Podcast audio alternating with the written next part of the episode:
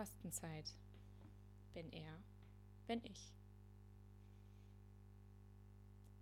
Du kennst bestimmt die Situation, wenn du mit deinen Freunden unterwegs bist oder mit deiner Familie. Gerade im Haushalt äh, kommt das häufig vor, wenn ihr euch häufig seht oder deine Schwester oder dein Bruder mal wieder die Zahnbürste nicht in den Schrank geräumt hat oder dein Freund ähm, das Bad nicht sauber hinterlassen hat. Und dann denkst du dir so, warum muss ich das jetzt eigentlich machen? Das ist nicht meine Aufgabe. Ich habe es nicht liegen gelassen. Ich war das nicht. Ich mache das nicht. Und dazu gibt es heute einen kleinen Text.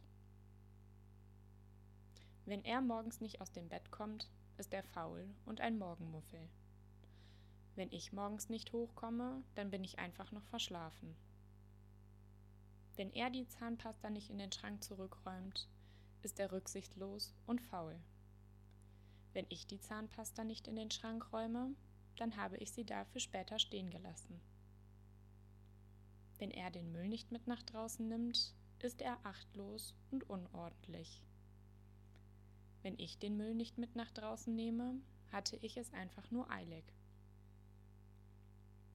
Wenn er sich am Wochenende mit Freunden trifft, ist das gemein und rücksichtslos. Wenn ich mich am Wochenende mit Freunden treffe, ist das vollkommen in Ordnung. Wenn er schweigsam von der Arbeit kommt, ist er aggressiv und unfreundlich.